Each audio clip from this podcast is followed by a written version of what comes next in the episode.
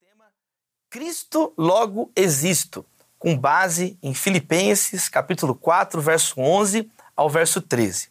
Vamos ler agora mesmo a palavra de Deus. Prepare o teu coração, coloque aí em espírito de oração diante de Deus e, claro, curta a nossa página, compartilhe este vídeo, inscreva-se no nosso canal.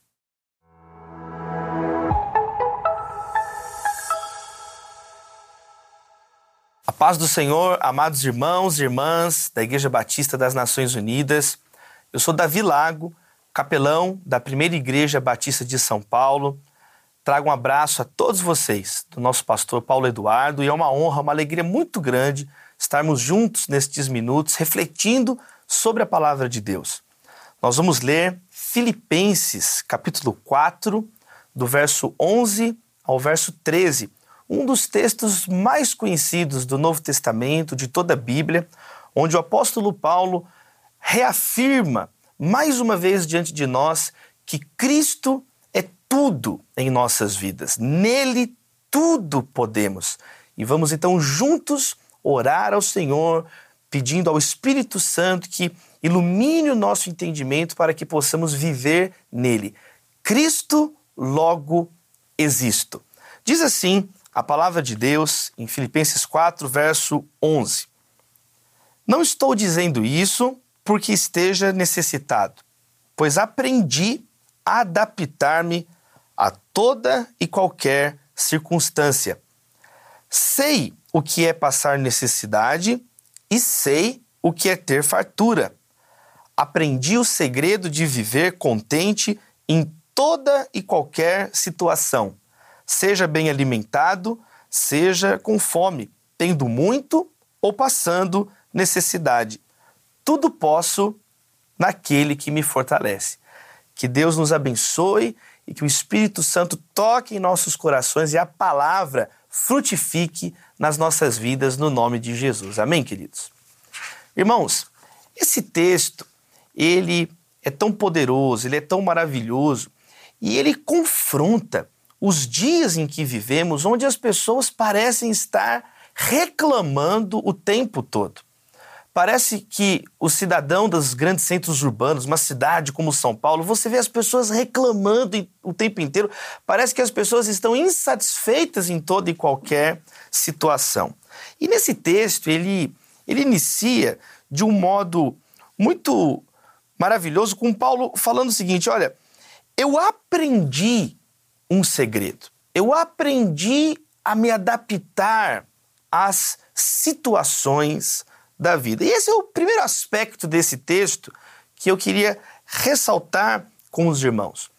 O apóstolo Paulo ele utiliza aqui uma palavra muito específica, uma palavra muito forte, né? A palavra grega memi, memiemai, que significa fui iniciado em um mistério ele traz uma palavra que era utilizada para aquelas pessoas adeptas de, de sabe, de, de cultos secretos, de seitas secretas. E Paulo ele usa de um modo irônico nesse texto, dizendo, gente, eu aprendi uma coisa oculta, eu aprendi uma coisa secreta, eu aprendi uma coisa que não está assim tão fácil para as pessoas. Qual foi esse segredo que eu aprendi? E ele vai dizer: o segredo de ser satisfeito ultra circunstancialmente. Paulo usa uma palavra muito forte nesse texto de Filipenses. Ele está preso. Ele, como vai descrever na própria carta, ele fala: oh, Eu estou preso, mas a palavra de Deus não está presa. Ele era alguém que estava preso injustamente. Ele não era um criminoso, ele não havia cometido crime algum, ele não estava devendo nada a ninguém, ele estava preso por pregar a palavra, preso, perseguido por causa de Cristo. E ainda assim, ele diz que está satisfeito. E ele diz que ele aprendeu. Não foi algo que ele nasceu sabendo. Não foi algo automático na vida de Paulo. Não foi algo que ele simplesmente apertou um botão, algo espontâneo, algo natural. Pelo contrário, foi um aprendizado. Não há soluções rápidas, instantâneas, mirabolantes na nossa jornada espiritual, numa jornada de amadurecimento com Cristo Jesus. A Bíblia fala tanto sobre isso, sobre uma espiritualidade que floresce, que se desenvolve, que é cultivada na presença de Deus. E não solucionismo simples, não, mas humildade para aprender. O apóstolo Paulo mostra então aqui a importância de um coração humilde, de um coração ensinável. Olha que bonito esse texto, eu acho tão bonito, de Provérbios 22, verso 4, quando diz assim: A recompensa da humildade e do temor do Senhor são a riqueza, a honra e a vida. Olha que promessa tríplice linda sobre as pessoas humildes que a palavra de Deus coloca sobre nós, a recompensa da humildade, de um coração simples, bem-aventurados, os pobres em espírito, porque deles é o reino dos céus. E o apóstolo Paulo, então, ele diz que ele extraiu né, lições das experiências de vida dele. Ele foi aprendendo em diversas situações, em situações de fartura, em situações de miséria. E ele então foi aprendendo em cada uma dessas situações o que? Um segredo. E qual era esse segredo? A satisfação. E mais uma vez ele utiliza uma palavra forte, autarques, de onde derivam palavras modernas hoje como autarquia, muito utilizada né, na política, no direito, autarquias, quer dizer, é uma satisfação que não depende das circunstâncias, do momento, é uma satisfação permanente, não é resignação.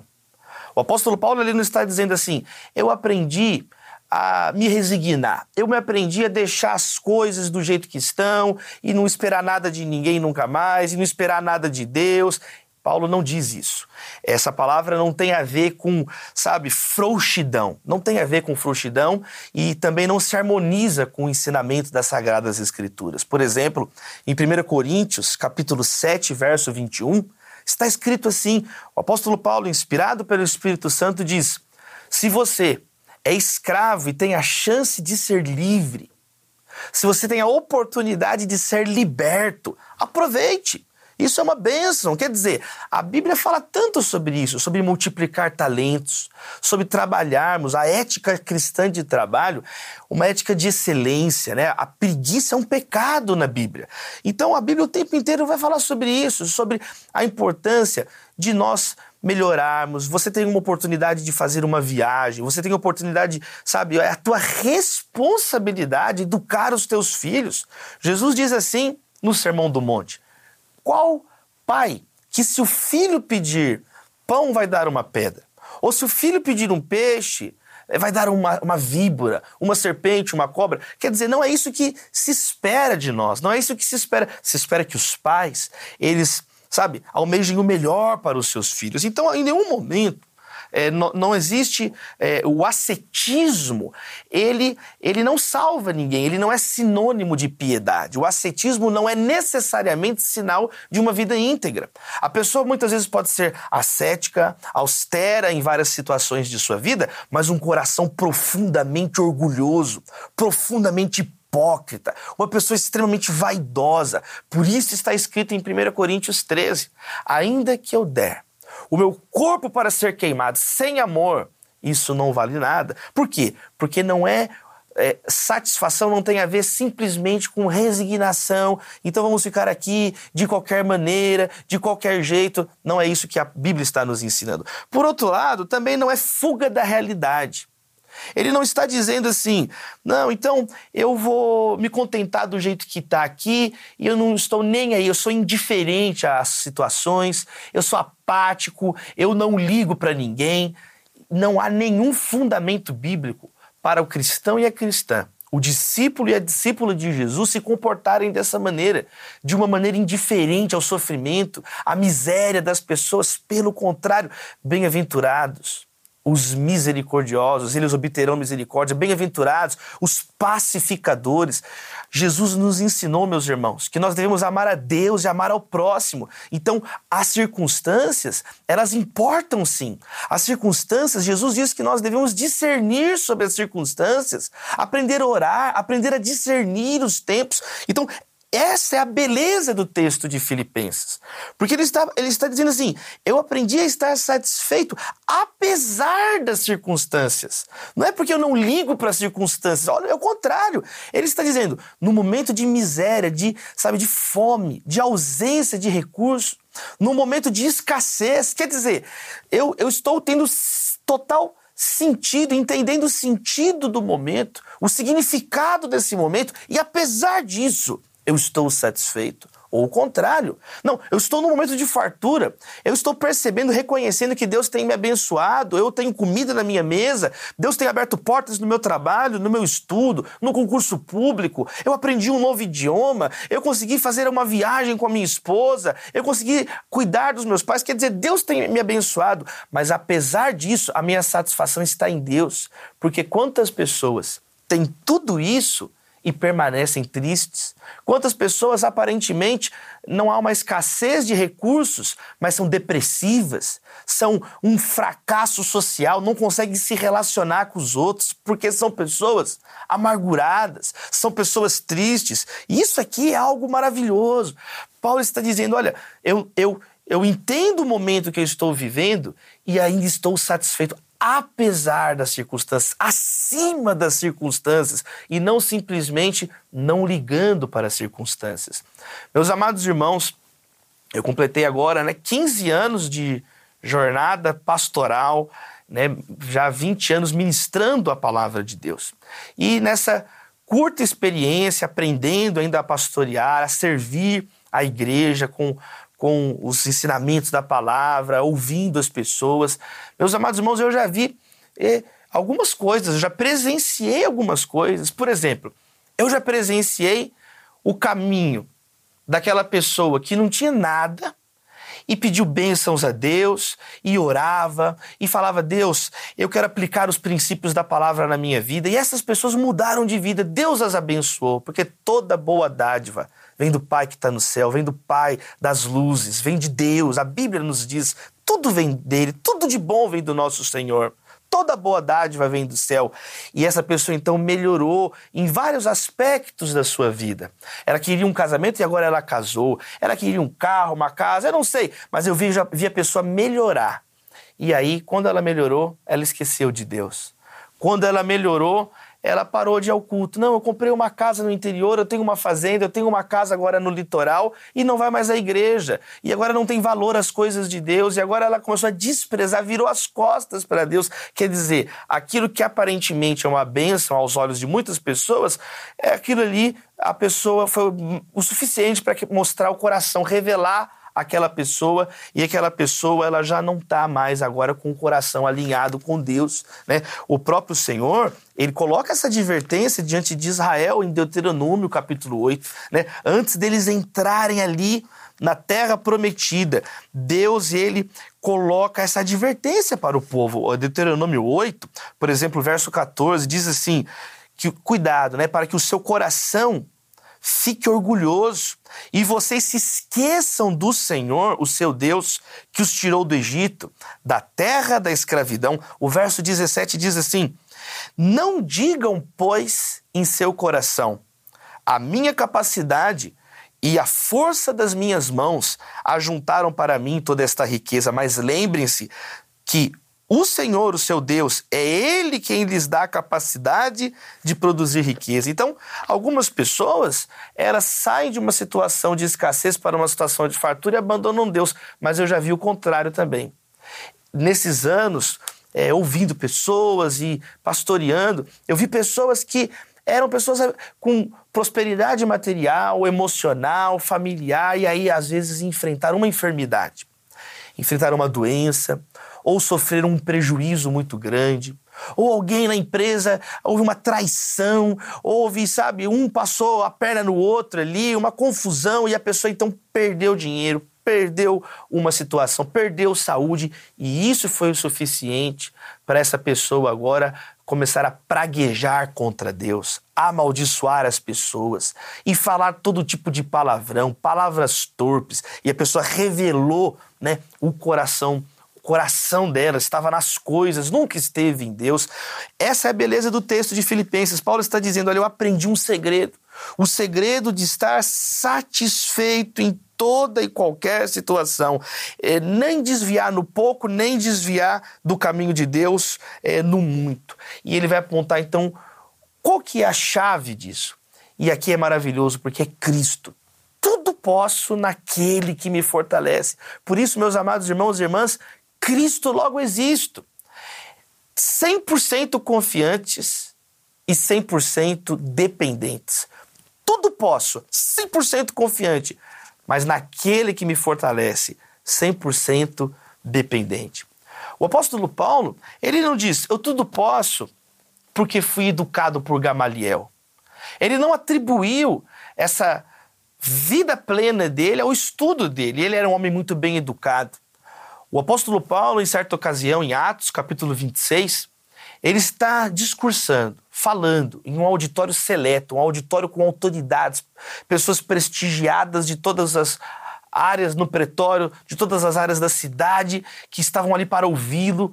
E ele, a, era tão descomunal a diferença de inteligência de Paulo para o auditório que uma hora interromperam ele e falaram assim: Paulo, as muitas letras te levaram a delirar. Quer dizer, todos reconheciam a inteligência de Paulo. O próprio apóstolo Pedro reconhece isso no final da segunda carta. É um dos textos até é, bem-humorados, curiosos da Bíblia, porque Paulo, Pedro fala assim, gente, Paulo escreve coisas difíceis de entender. Nem Pedro, gente, às vezes entendia o que Paulo escrevia. Ele escreveu. Gente, Paulo escreve coisas difíceis de entender com a sabedoria que Deus deu a ele. Mas uh, os ímpios distorcem as palavras.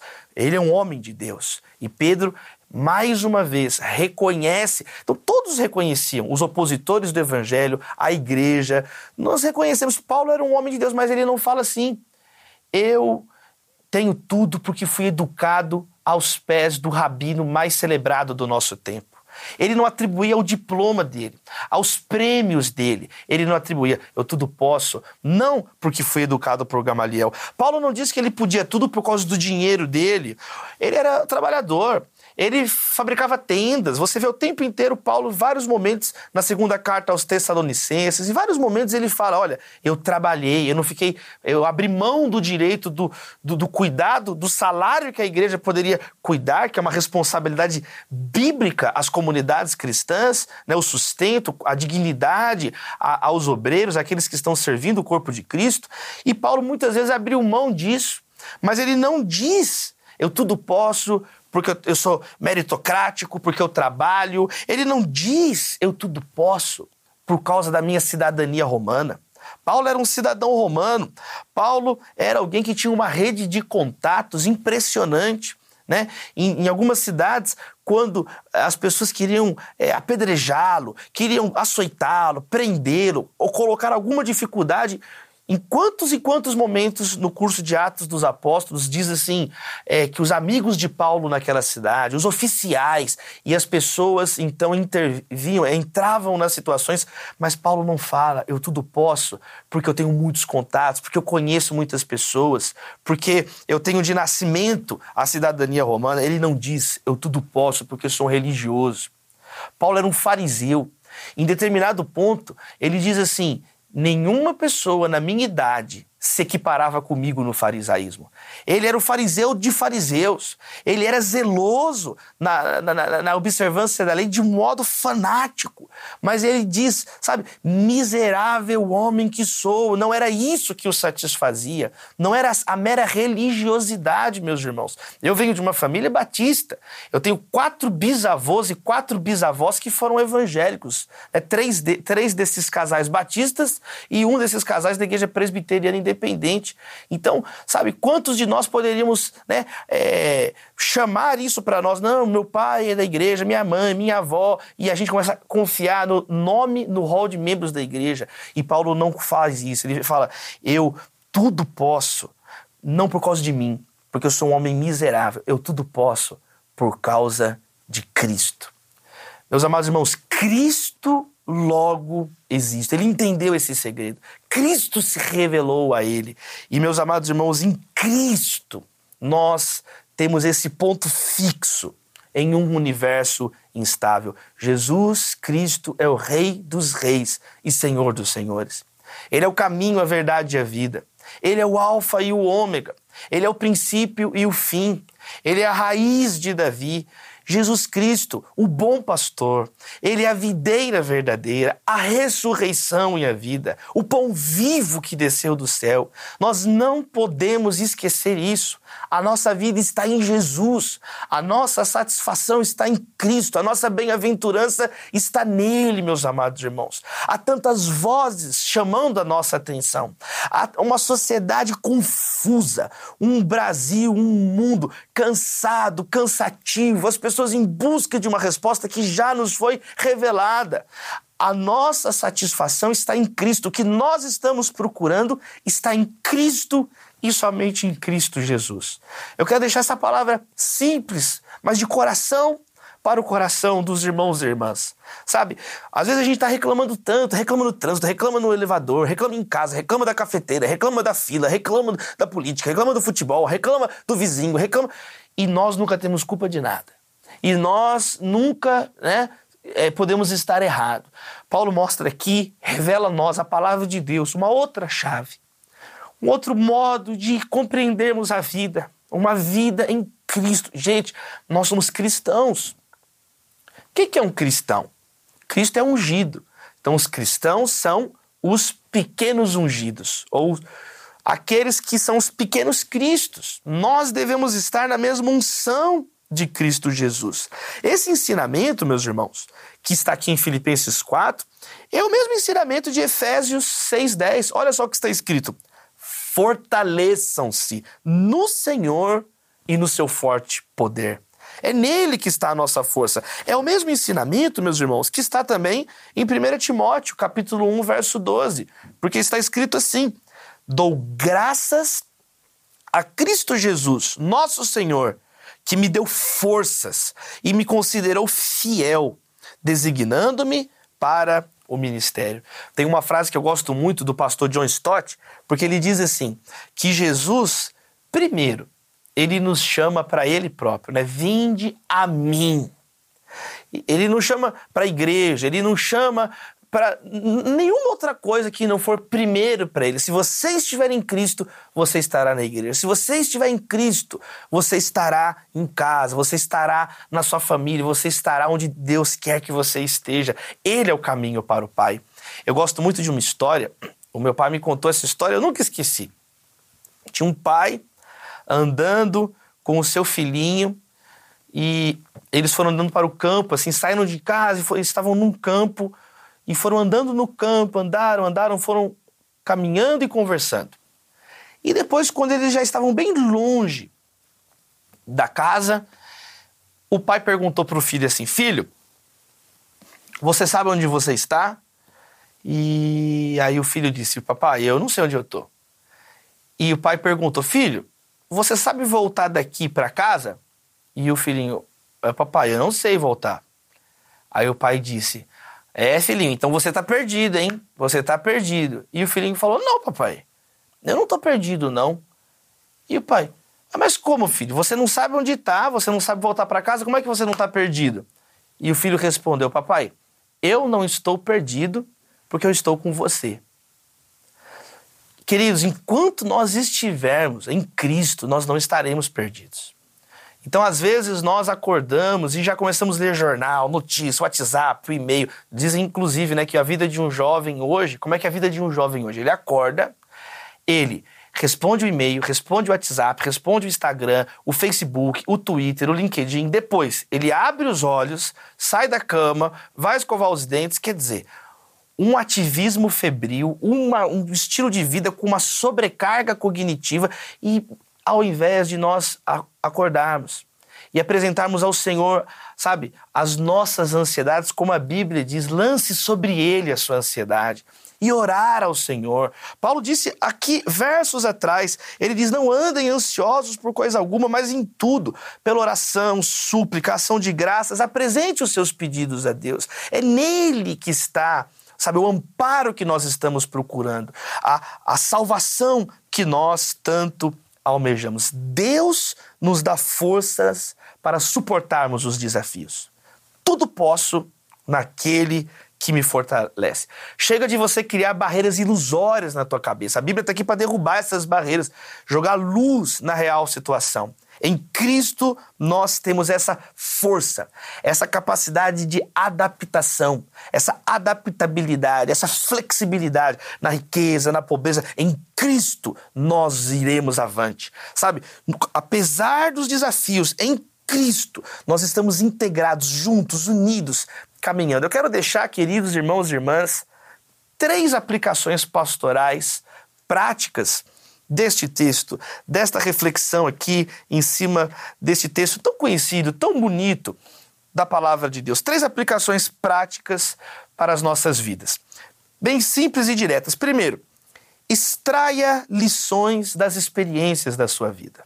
A Bíblia fala muito sobre isso, trazer à memória o que traz esperança, sobre refletirmos. É muito legal, né? Paulo fala assim, gente, eu já passei por por muitas situações na minha vida, né? Ele fala assim: olha, eu, eu, aprendi, eu aprendi a me adaptar, eu sei o que é passar necessidade, eu sei o que é ter fartura, e eu aprendi o segredo de viver bem alimentado ou não, ou passando fome, passando necessidade.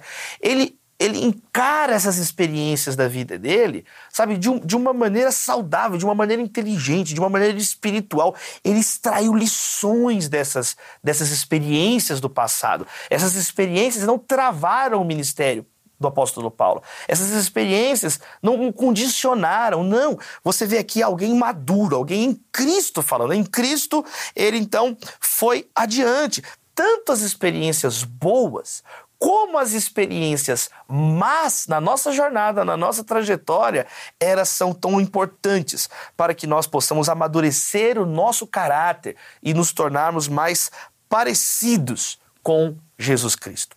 Uma segunda aplicação prática para as nossas vidas é não ficarmos ansiosos. Mais uma vez, não ficarmos ansiosos. Não tenha medo do futuro, sabe por quê? Porque Jesus já está lá. Jesus já está lá. Ele é o Senhor da história. Ele é o Senhor do tempo. Né? Eu, eu mesmo ontem, hoje e será eternamente. Então, do mesmo modo que nós já passamos situações de fome, de riqueza, do mesmo modo, essas vicissitudes da vida continuam. Esse ano, amanhã, agora. Mas Cristo é o mesmo, ele permanece conosco. Então, não deixe jamais a ansiedade sufocar o teu coração. Lembre-se, para nós cristãos, para nós, amados irmãos e irmãs que cremos em Jesus, ansiedade não é só algo incômodo, é um pecado. Porque quando eu sou ansioso, eu estou dizendo, eu não confio em Deus. Eu não confio. Tudo posso naquele que me fortalece. Jesus ele fala assim: porque estão ansiosos homens de pequena fé. Então, no Sermão do Monte, Jesus equipara a ansiedade com a falta de fé no Senhor. É incredulidade, é um pecado. Então, meus amados irmãos, número dois, olha, vamos ficar firmes em Jesus, tudo posso naquele que me fortalece. E por último lugar, não reclame tanto, cante louvores a Deus. Né? O louvor é marca de Deus na nossa vida, é fruto do Espírito na nossa vida. Quando nós estamos lendo lá, né? Não andeis, não se embriaguem com o vinho que leva à libertinagem, mas deixem-se encher pelo Espírito. E aí lá em Efésios 5 vai dizer o que? Cantando louvores, falando com salmos, hinos, cânticos espirituais. Né? O Espírito Santo em nós.